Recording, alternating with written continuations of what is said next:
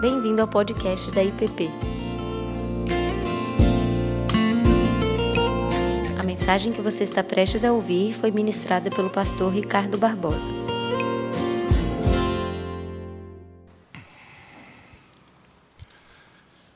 Muitos de nós já passaram ou conhecem alguém que tenha passado ou esteja passando por aquilo que João da Cruz, esse cristão que viveu no século XVI, chamou de a noite escura da alma. Para João da Cruz, a noite escura da alma que tornou-se um dos grandes clássicos, é um legado que ele nos deixou. A noite escura da alma, para ele, era um evento, uma experiência profundamente espiritual, onde, em determinado momento da nossa vida, Deus tira de nós todo o nosso prazer. E, particularmente, segundo ele, Deus tira esse prazer devocional, Deus tira esse prazer do nosso tempo, do nosso encontro com Ele, para fazer com que nós saiamos de um determinado estágio e avançar em direção a um outro mais profundo, para viver uma experiência cada vez mais verdadeira, cada vez mais pessoal com Deus. No entanto, a noite escura da alma tem sido, talvez para muitos de nós, mais do que isso. Muitos cristãos têm enfrentado e vivido períodos, muitas vezes longos e dolorosos, de profunda tristeza, de profunda dor, angústia e abatimento. Esses períodos, para alguns, têm sido diagnosticados como depressão, que tem sido também reconhecida como uma uma enfermidade do nosso século, algo que afeta muitas pessoas que vivem em tempos tão confusos, tão desestruturados, tão desordenados como os que nós vivemos. E sabemos que essas experiências, esses períodos, eles tem sido uma realidade extremamente dolorosa para aqueles que vivem e também para aqueles que encontram-se ao redor dessas pessoas. Graças a Deus, pela sua bondade, hoje nós temos tratamentos, temos terapias, medicamentos que têm aliviado o sofrimento dessas pessoas e tem ajudado a cuidar desses períodos longos, profundos, dolorosos, de profundo abatimento e depressão. Nós sabemos que as causas de situações assim são variadas. Sabemos que existem causas genéticas, químicas, Sabemos que existem causas, origens também espirituais, traumas que pessoas vivem, experiências dolorosas de perda, de rejeição, de abuso, de violência que muitos vivem. Nesses últimos domingos à noite, nós temos meditado em alguns salmos, e os salmos, como eu tenho dito, eles são uma escola de oração eles nos ajudam, eles nos ensinam a orar. Eles nos ensinam a sermos honestos com Deus e honestos conosco também. Muitas vezes as nossas orações são construídas e as nossas palavras são muito bem pesadas, muito bem escolhidas. Procuramos nelas muitas vezes impressionar a Deus ou impressionar os outros como se isso fosse possível. Mas o fato é que muitas vezes nós escondemos nas nossas orações as nossas emoções e os nossos sentimentos. E é aí que os salmos nos ajudam.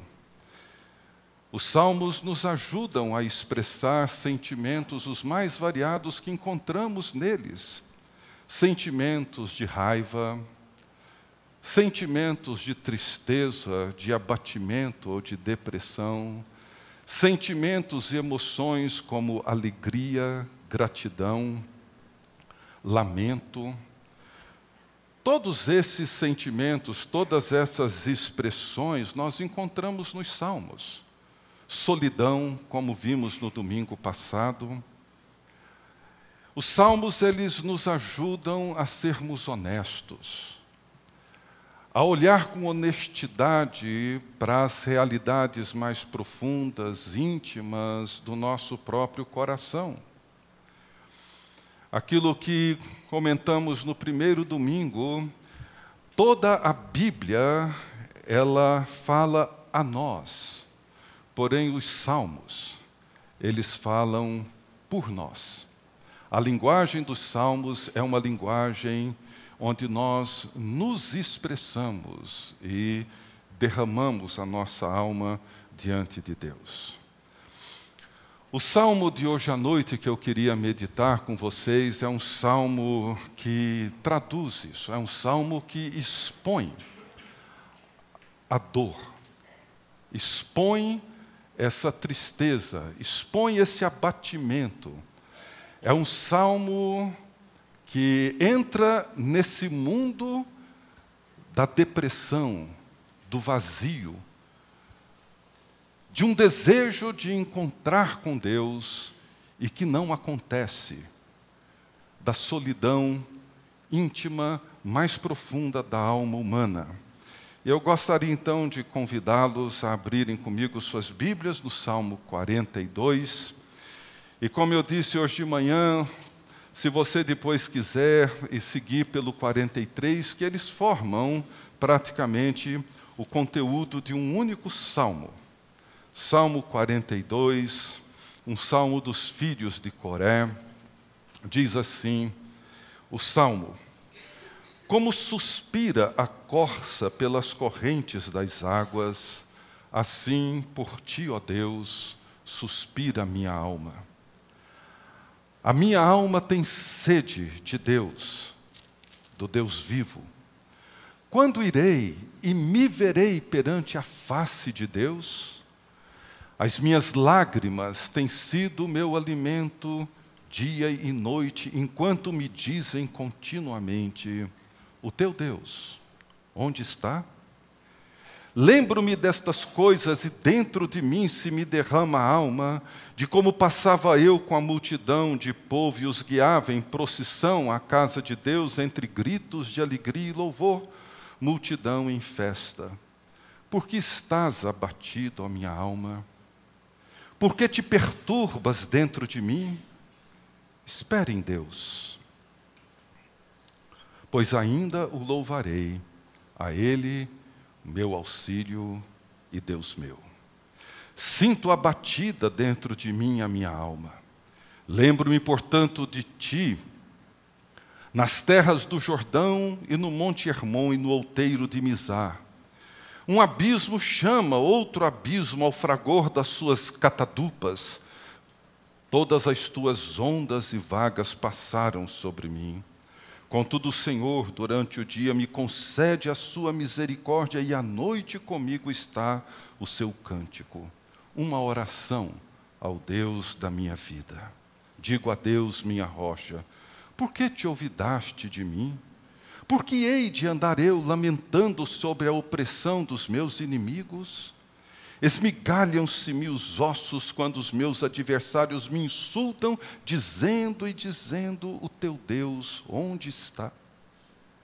Porque estás abatido, ó minha alma? Por que te perturbas dentro de mim? Espere em Deus, pois ainda o louvarei. A Ele, o meu auxílio e Deus meu. Essa é a oração. Essa é uma oração que nasce, que brota de um coração profundamente aflito, cansado, deprimido. Algumas expressões nesse salmo são muito fortes.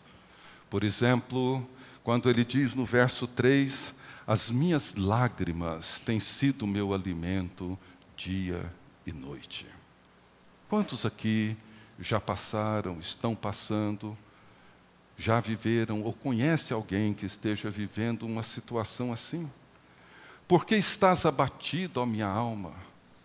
E por que te perturbas dentro de mim? Verso 6: Sinto abatida a minha alma. O verso 7: Um abismo chama outro abismo, no fragor das tuas catadupas, todas as tuas ondas e vagas passaram sobre mim. O reverendo Peterson, na paráfrase desse salmo, ele diz assim: o caos atrai o caos no ritmo das corredeiras. Sua rebentação poderosa me despedaçou e me esmagou. Esmigalham-se-me os ossos. Por que estás abatido, ó minha alma? Por que te perturbas dentro de mim? Eu conheço muita gente, pessoas queridas, gente crente, gente de fé viva e verdadeira diante de Deus que tem vivido momentos assim. E eu convidei meu querido amigo Adalberto para que nos compartilhasse em alguns minutos a sua experiência com essa realidade tão, tão humana e, ao mesmo tempo, tão dura, tão difícil, que muitos passam por ela.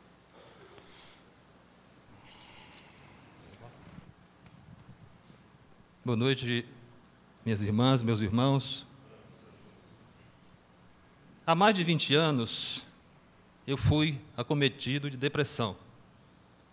À época, eu era presbítero de uma igreja pentecostal em Fortaleza, bem conceituado. Eu acabara de comprar um imóvel à vista, carro novo também. E minha esposa e meus filhos estavam bem. Houve um pequeno episódio que deflagrou realmente esse processo depressivo.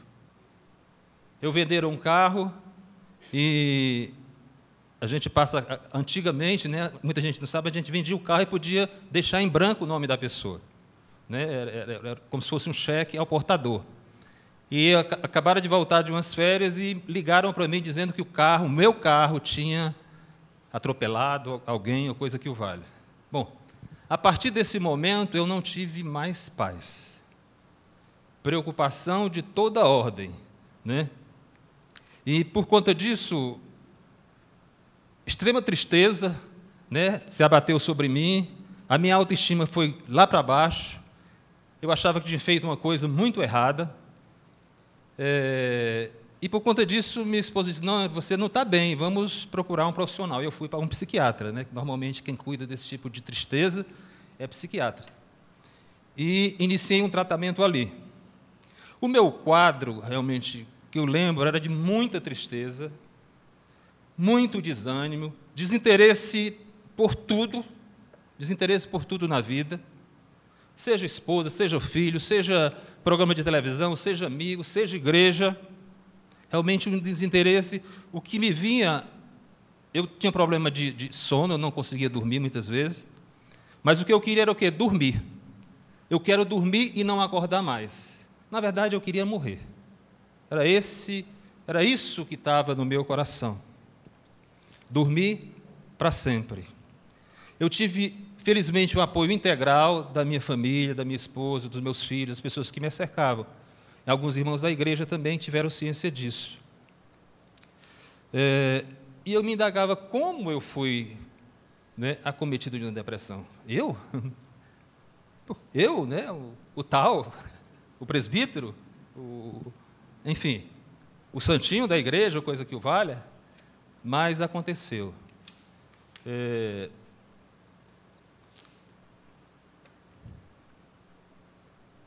no trabalho, eu continuei trabalhando, eu não peguei, peguei licença parece de dois dias só, mas a desmotivação total para o trabalho. Eu ia, mas totalmente desmotivado, mas tinha que trabalhar, né? Ocorreu um fato interessante.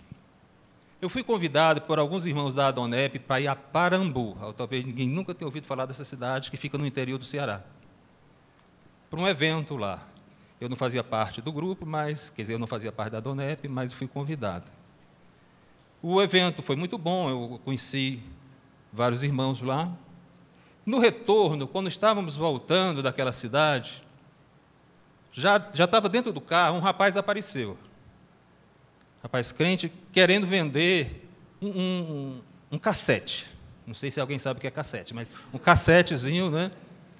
Com algumas músicas. Eu, na verdade, não queria comprar aquele cassete, porque eu não conhecia a pessoa, eu não sabia que tipo de música. Enfim.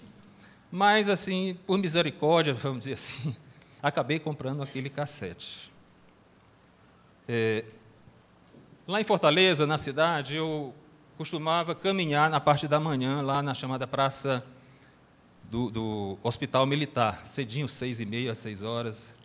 E, comumente, eu gostava de ouvir músicas, levava um, um, um Walkman, também não sei se vocês sabem o que é isso, né? que levava o Walkman. Certa ocasião, eu resolvi levar aquele cassete daquele rapaz, do Hilton, o nome dele. Hilton. E ali eu tive, na verdade, houve um, um momento místico para a minha vida. Foi uma coisa assim, quer dizer, só eu que vivenciei, eu posso dizer. Mas foi algo que aconteceu de forma inesperada na música, que na hora que eu liguei o gravador, a música dizia o seguinte: representava, na, verdade, o que eu vivenciava. Sabe, filho, quero falar com você. Tenho visto teu lamento, tua dor. Você diz: Senhor, não vou suportar, pois a luta é tão grande, estou quase a desanimar. Olha, filho, tu já leste a minha história, que deixei um trono de glória para morrer por ti. Lá na rua central de Jerusalém, cada passo que eu dava, a marca do meu sangue ficava também. Uma coroa de espinhos me colocaram, e com cravos pontiagudos naquela cruz me pregaram. Uma lança afiada me traspassou. Nessa hora de agonia, até o meu pai me desamparou. Nessa hora, meus amigos me desprezaram até Pedro, por três vezes, me negou. Lázaro, o amigo que ressuscitei, procurei com os meus olhos, mas também não avistei. Tudo isso eu passei por te amar, para que hoje eu pudesse te entender. Teus problemas, todos posso resolver. Basta somente crer, e a solução já chegou para você. Aí essa aqui foi forte. Se estás doente, eu sou o teu remédio. E se estás cansado, eu posso te aliviar. Eu venci, você também vencerá. Sou Jesus Cristo, o único que pode te ajudar. Eu venci, você também vencerá. Sou Jesus Cristo, o verdadeiro Filho de Deus. Vocês podem imaginar como eu fiquei, né? Foi uma, foi uma, uma conversa diretamente do céu à terra para mim individualmente. Né? Então, a partir de então, eu comecei a melhorar. Hoje eu ainda vivencio problema depressivo, quer dizer, eu sou acompanhado, eu tenho, tenho os meus cuidados com medicação e coisa que o valha, porque e a minha esposa é a grande termômetro. Se ela, ele, ela me olha assim, assim, não está muito legal não, viu? vai ao médico, tal, enfim. Felizmente a Bernadette é a minha grande ajudadora. É isso. Por que estás abatida, ó minha alma? Por que te perturbas dentro de mim? Espera em Deus, pois ainda o louvarei. A Ele, meu auxílio e Deus meu.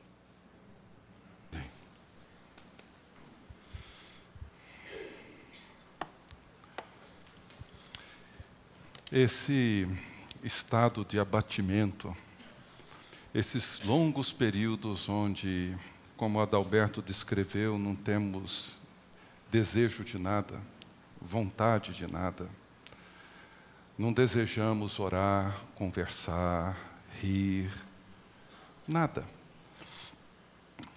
É o que esse salmo, de certa forma, descreve e toca na vida e na história de cada um. Esse salmo, ele descreve uma pessoa que crê, uma pessoa que tem convicções claras, sinceras, verdadeiras diante de Deus. A metáfora do início do salmo é uma metáfora extraordinária. Como a corça suspira pelas correntes de água, assim é a minha alma. A minha alma tem sede de Deus, do Deus vivo. Eu estava vendo essa semana, a corça é um animal interessante porque ela é dotada de um olfato privilegiado que permite a ela sentir o cheiro da água a quilômetros de distância. Ela é capaz de perceber a presença da água em metros de profundidade do solo. Ela é capaz de seguir num lugar deserto dutos de água, porque ela fareja e caminha em direção à nascente ou onde aquele duto despeja aquela água, porque ela consegue farejar. Então veja bem, a imagem aqui não é de alguém que está muito ansioso para melhorar e tornar mais forte a sua comunhão com Deus. Não. Aqui a imagem é de uma corça sedenta, desesperadamente sedenta e não consegue ter água. Ela quer beber, ela tem sede, mas não tem água para satisfazer a sede dela. A água não está ao alcance dela. Ela deseja, ela anseia, porque ela está sedenta mas a água não está ao alcance, ela não dispõe de água para saciar a sede. E o salmista diz que dessa maneira é a alma dele. Ou seja, é uma alma que tem sede, muita sede. Encontra-se desesperadamente sedenta, mas não tem acesso a uma água que possa satisfazer essa alma. E ele diz: A minha alma tem sede de Deus, do Deus vivo, quando irei e me verei perante a face de Deus? Então veja, é assim que muitos sentem, creem em Deus, são cristãos verdadeiros, mas passam muitas vezes por momentos de profunda tristeza, abatimento, dor, cansaço, depressão, estão sedentos mas não encontram água para satisfazer a sua sede.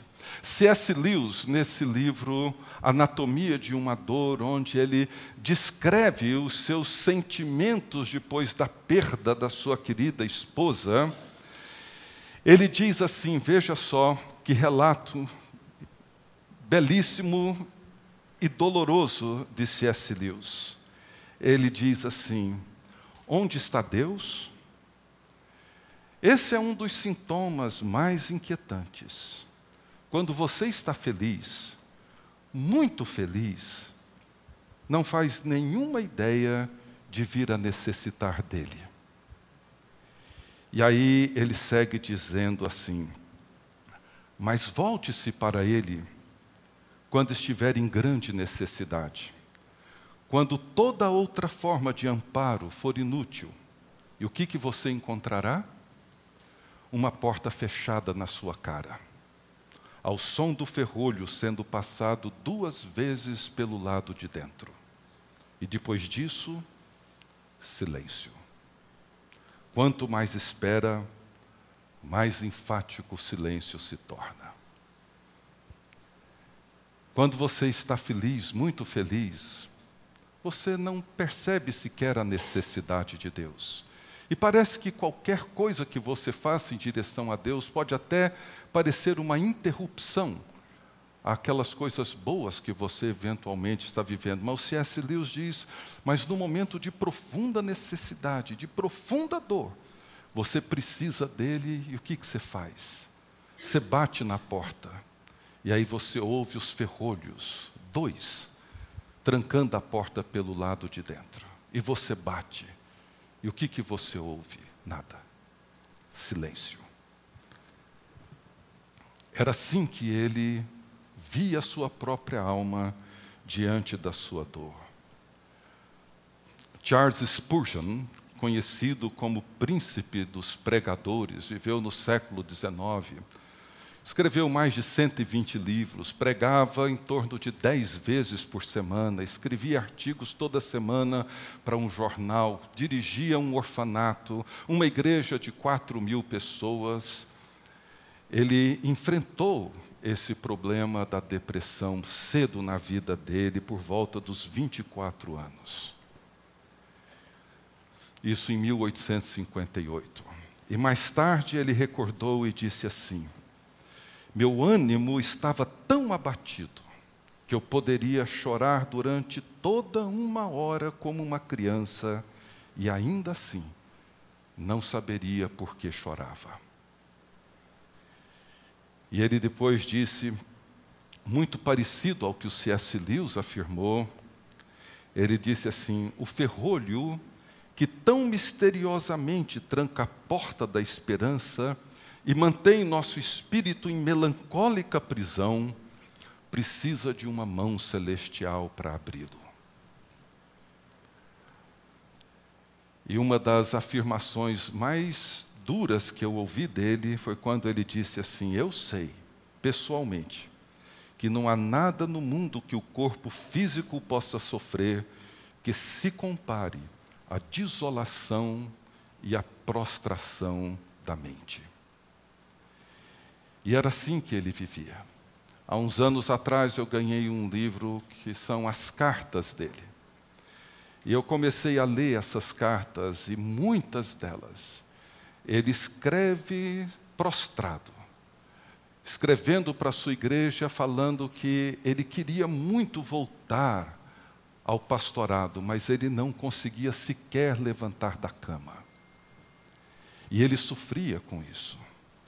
A minha alma tem sede, tem sede do Deus vivo, as minhas lágrimas têm sido o meu alimento dia e noite. No caso do salmista, ele encontrava-se no exílio e para ele, adorar a Deus e encontrar-se com Deus, isso só podia acontecer no templo, em Jerusalém. Mas ele encontrava-se longe e ele pergunta: quando irei? E quando me verei perante Deus, face a face? Quando estarei face a face com Deus? E esse é o sentimento que muitas vezes temos.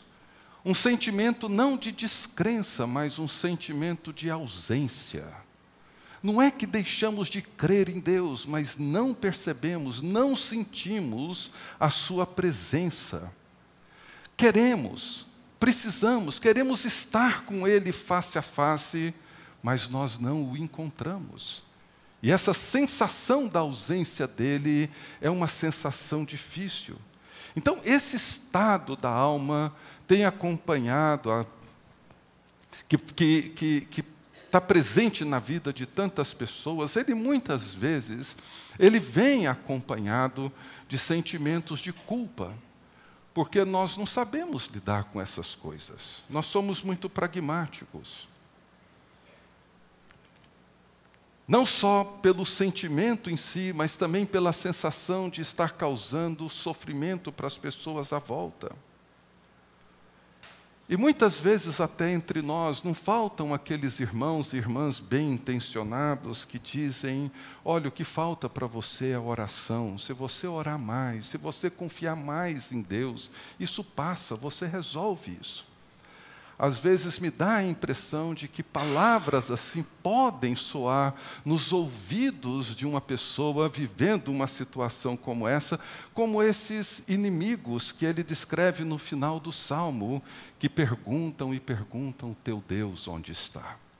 É como se alguém dissesse, afinal de contas, de que vale a sua fé, de que vale a sua crença, de que valem as suas convicções. Cadê o seu Deus? Por que, que você não sai disso daí? Por que, que você não invoca e ele rapidamente te tira dessa situação? E as coisas não são assim. Muitas vezes, nós temos que lidar com isso de uma outra forma. Portanto, esse salmo não é apenas um relato, ele é uma oração. Uma oração para todos aqueles que têm vivido e experimentado momentos de profunda desolação. E ele nos oferece quatro, eu chamaria aqui de quatro, vamos chamar, usando a linguagem típica para isso, de quatro terapias espirituais. Eu vou rapidamente passar por elas para nós encerrarmos. A primeira delas, que o salmista usa para lidar com essa desolação, com esse abatimento e com essa tristeza, é a memória, a lembrança. Verso 4: Lembro-me destas coisas, e dentro de mim se me derrama a alma de como passava eu com a multidão de povo e os guiava em procissão à casa de Deus, entre gritos de alegria e de louvor. Multidão em festa. Veja bem, ele viveu experiências reais, ele viveu experiências vivas da presença e do cuidado de Deus.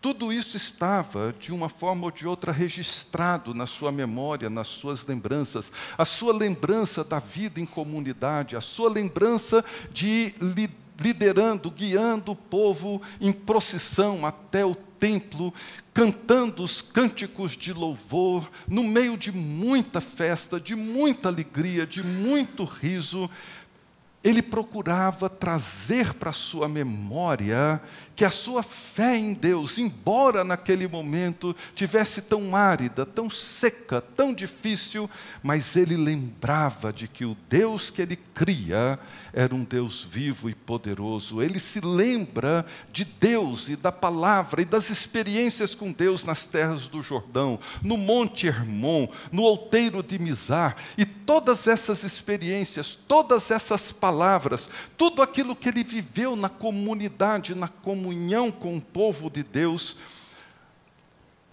sustentava e alimentava a sua fé nos momentos de aridez e de deserto, porque a lembrança muitas vezes é o único alimento e a única esperança de uma alma batida, de uma alma cansada. Porque nós não podemos negar na escuridão aquilo que vivemos na luz. Não podemos negar, em meio às densas trevas da nossa dor, aquilo que nós provamos na luz da glória bendita de Deus que nos abençoa cada dia. Por isso que é bom vivermos em comunhão e celebrarmos para que essas memórias nos sustentem nos momentos em que nós não temos nada real para viver ou para contar. Segundo, é um outro princípio, digamos, uma outra terapia que o salmista nos mostra aqui, que é a importância de nós falarmos para a nossa própria alma. Dr. Martin Lloyd Jones, que foi um médico e tornou-se depois um pastor, ele escreveu um livro muito bom sobre depressão espiritual e nesse livro ele fala da importância, nesses momentos de desolação, desse diálogo com a nossa própria alma.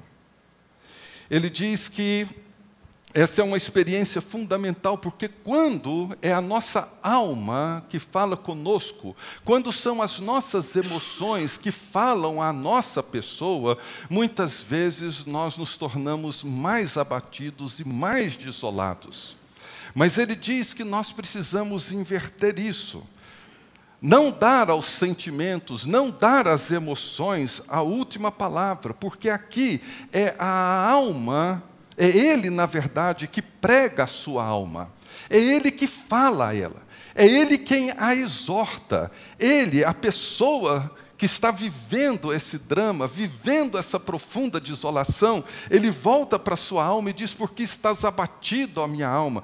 Por que te perturbas dentro de mim? Espera em Deus, Ele é o meu auxílio, Ele é o meu Deus. Eu digo a Deus minha rocha, por que te olvidaste de mim? Por que hei de andar eu lamentando sob a opressão dos meus inimigos? Ele toma a iniciativa e fala para a sua própria alma.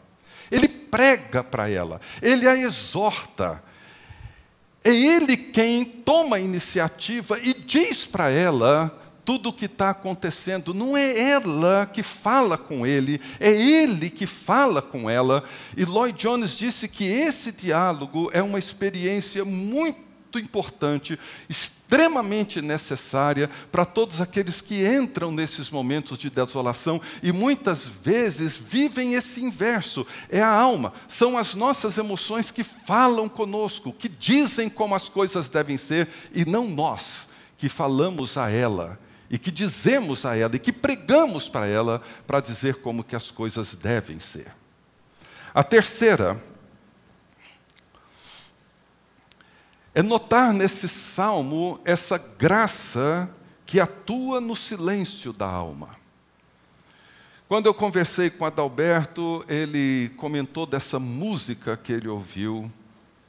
E eu lembrei do versículo 8 do salmo que diz assim: Com tudo o Senhor durante o dia me concede a sua misericórdia, e à noite comigo está o seu cântico. Na paráfrase do reverendo Peterson, na mensagem, ele traduz esse versículo assim: Mas o Eterno prometeu me amar durante o dia e cantar para mim a noite inteira. É isso que o salmista está dizendo. Ele está dizendo: olha, eu não consigo falar. Eu não consigo sequer orar. Eu não consigo louvar.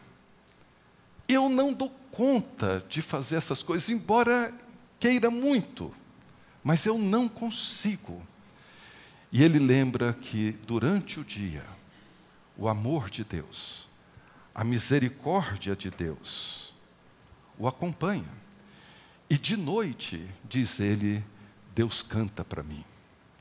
Veja como que Deus atua, como que a graça de Deus realiza aquilo que nós não somos capazes de realizar. Ele ora por nós. Nós não conseguimos, mas ele intercede por nós. Nós não conseguimos cantar, mas ele vem e canta para nós. Nós não conseguimos abrir a boca em oração, mas ele vem e ora por nós. Ele ministra a nós no momento da nossa desolação. É a graça de Deus atuando em nós nos momentos da desolação. O amor dele, a misericórdia dele me acompanha todo dia. E de noite, ele vem e canta para mim. E o cântico dele ao longo da noite, e a misericórdia dele que me envolve ao longo do dia, vai me sustentando na minha desolação até o dia em que saímos dela. E por fim, ele expressa aqui mais de uma vez aquilo que é conhecido como a oração de Israel. Espera no Senhor. Espera. Espera em Deus, pois ainda o louvarei. Agora eu não consigo, mas eu vou fazer. Hoje, para mim é muito difícil, mas eu vou fazer. A espera paciente, essa espera onde nós depositamos a nossa esperança na graça de Deus, no favor de Deus, nessa ministração oculta que Deus realiza em nós, que independe de nós. Essa certeza de que o Deus a quem nós celebramos e vivemos grandes e belíssimas experiências no passado, é o Deus presente hoje. Embora de uma forma silenciosa, embora a minha alma esteja vivendo os seus dramas mais profundos, Ele diz: espera espera. As coisas vão acontecer. Espera. Nós vivemos numa cultura não só pragmática, mas muito agitada, de muita pressa. São João da Cruz dizia que essa noite escura da alma, muitas vezes, ela leva muito mais tempo do que a gente imagina e gostaria. Mas, na medida em que esperamos nele, na medida em que aguardamos a providência da Sua misericórdia e da Sua graça, Ele mesmo vai fortalecendo a nossa alma, nos sustentando e nos levando a estágios maiores, mais elevados na nossa comunhão e na nossa experiência com Ele. Esse então é o salmo que emerge da nossa dor e da nossa desolação os nossos momentos de abatimento e de cansaço, os nossos momentos de dor, esses momentos em que você provavelmente, como Adalberto, não vai sentir prazer algum. Não tome isso como um problema ou como problema espiritual, que eu quero dizer. Pode ter sim raízes aí que precisam ser devidamente olhadas, mas não carregue o peso da culpa. Deus conhece.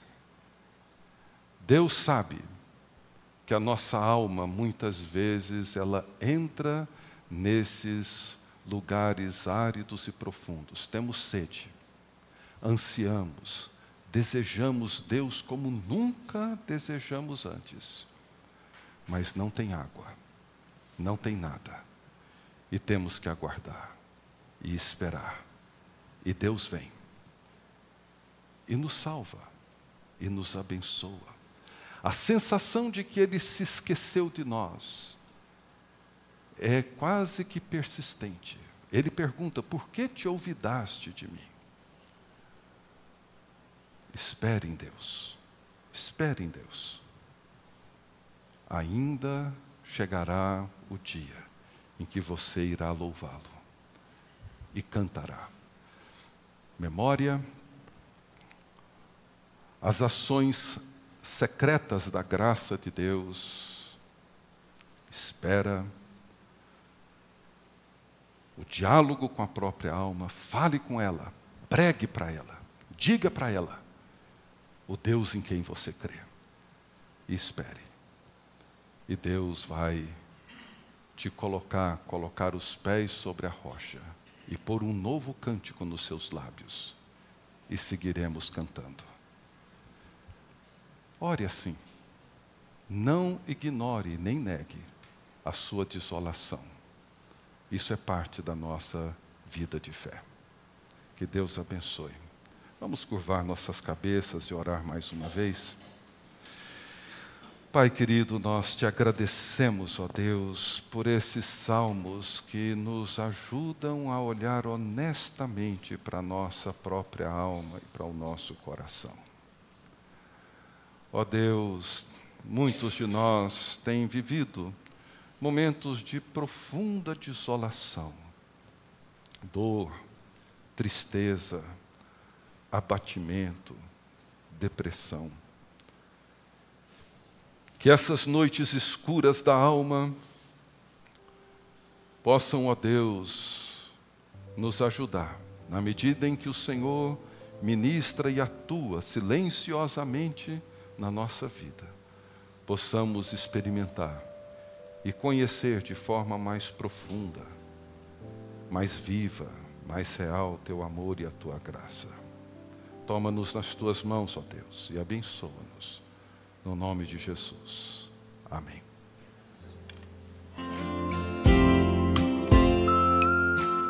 Você acabou de ouvir o podcast da IPP. Para saber mais, acesse nossa página em www.ippdf.com.br.